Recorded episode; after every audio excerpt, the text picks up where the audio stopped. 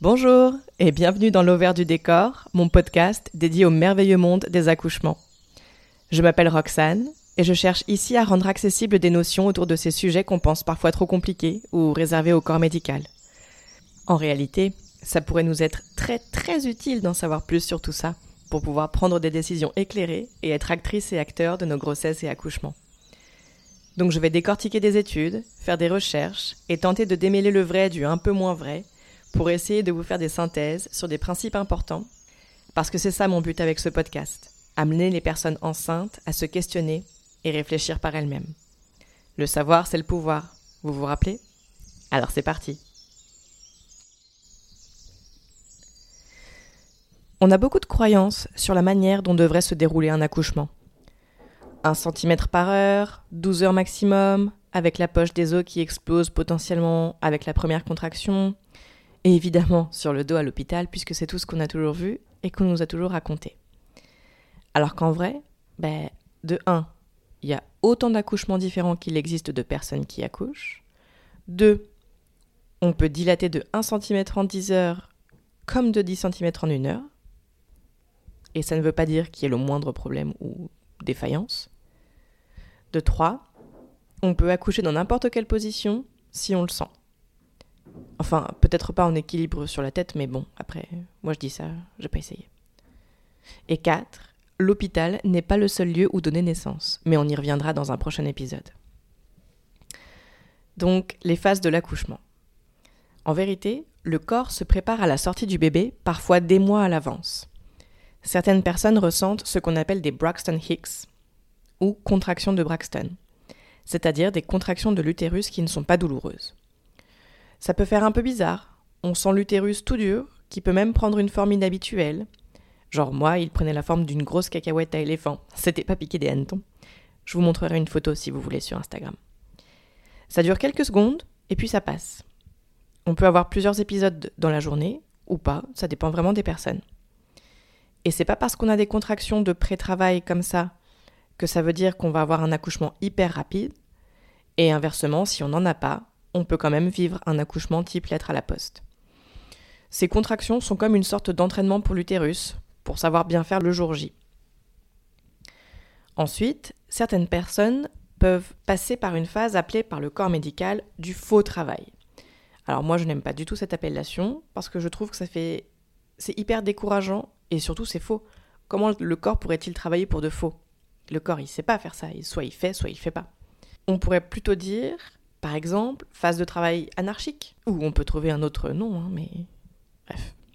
Donc, le faux travail, comme appelé par le corps médical, désigne une période plus ou moins longue de contraction sans véritable rythme. Elles sont irrégulières, relativement courtes et elles peuvent être douloureuses. Ensuite, il y a le travail dit actif, qui désigne la période où les contractions sont régulières et augmentent en intensité et en douleur le corps médical va parler de dilatation du col. Le travail actif sert à ça. Il va raccourcir et dilater le col jusqu'à 8 cm en général. Mon avis à moi, c'est qu'on s'en fiche un peu des chiffres, ou de savoir de combien on est dilaté. À part influencer notre état d'esprit et potentiellement générer du découragement si le col n'est pas suffisamment dilaté par rapport à nos attentes, c'est franchement pas bien utile. D'autant que le col, comme on le disait au début, il peut passer de 3 à 10 cm en 20 minutes, tout comme en 5 heures en fait. Donc savoir à un instant T à combien il colle, franchement ça veut rien dire. On parle ensuite de la phase de transition. Ça, c'est la fin de la dilatation jusqu'à 10 cm. Certaines personnes qui accouchent ressentiront une augmentation de l'intensité des contractions qui vont devenir plus rapides et potentiellement plus douloureuses, mais cette phase est très courte. C'est généralement là que les personnes sans péridurale se disent Ah putain, j'en peux plus, je vais mourir, laissez-moi, piquez-moi, faites quelque chose. Mais en vrai, tout le boulot vient d'être fait et on arrive à la finish line avec la banderole winner à portée de main. Donc tout ce dont la personne a besoin, c'est d'encouragement, de soutien, peut-être d'un petit massage ou de voilà, ou qu'on lui foute la paix d'ailleurs. Mais en tout cas, si la personne a envie d'accoucher de manière physiologique, c'est pas là qu'on lui dit "Oh bah oui, dis donc tu souffres, oulala, tiens la péridurale." Bon, parenthèse refermée. Lors des enfantements physiologiques, là, juste après la, transition, il peut y avoir un moment de pause. La personne en train d'accoucher n'a plus vraiment de contraction, mais pas non plus envie de pousser. C'est tout à fait normal et c'est OK. On n'est pas pressé et on peut prendre le temps de récupérer un peu en attendant la suite des événements. Mais il y a plein de personnes qui ne ressentent pas forcément ce moment de pause. Elles passent directement de dilatation à 10 cm à envie de pousser. Vient donc le moment de l'expulsion. Donc là, on va essayer d'oublier les Allez madame, il faut pousser de l'équipe médicale. Michel Audin, l'obstétricien bien connu dans le monde des naissances respectées, parle lui d'un réflexe d'éjection du fœtus. Selon lui, le corps se met en marche tout seul pour éjecter le bébé et la personne enceinte n'a rien de précis à faire à part accompagner ce que son corps est déjà en train de faire. Et plein de personnes disent avoir vécu ça. Elles n'ont pas poussé, pour ainsi dire, mais ont vraiment senti leur corps tout faire seul. Moi, je crois que j'ai pas trop ressenti ça. Euh, j'ai eu vraiment plutôt, pour le coup, hyper envie de pousser. Enfin, je sais pas, j'avais l'impression que mon corps voulait que je fasse sortir le bébé, et donc c'est ce que j'ai fait. Mais je saurais pas dire si mon corps a eu un réflexe d'éjection vraiment seul. Ouais, non, parce que j'ai quand même vraiment fort poussé. Comme d'habitude, il n'y a pas de règle, il n'y a pas une seule manière de faire.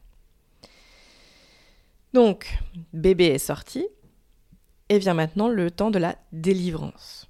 Alors j'ai toujours trouvé hyper bizarre qu'on donne ce nom à la sortie du placenta. Pour moi, la délivrance, ben, c'est quand le bébé est sorti et qu'on est effectivement délivré de la grossesse. Pour moi, le placenta, c'est presque plus anecdotique. Mais avec le recul, je pense que je vois un peu l'idée. C'est vrai que c'est uniquement après l'expulsion du placenta qu'on est vraiment délivré de la grossesse et qu'on peut passer à l'étape suivante. Mais bon, je trouve quand même que ça met un poids hyper lourd sur cette phase d'expulsion, donc du placenta. Ça met une grosse pression, d'autant qu'on sait que le corps médical redoute beaucoup cette phase, euh, parce que l'expulsion du placenta peut entraîner un risque d'hémorragie. Bon, ça c'est surtout vrai dans un contexte hyper médicalisé, ou si, comme moi, on vient vous ôter le placenta à main nue. Hein. On appelle ça une révision utérine, ça fait un peu contrôle technique sur la Clio, mais version boucherie en fait. Et là, effectivement, il y a de gros risques que ça pisse le sang, puisqu'on n'a pas laissé le corps faire de manière physiologique. On s'en reparlera plus longuement dans un épisode dédié au placenta, ne vous inquiétez pas. Mais revenons à nos expulsions.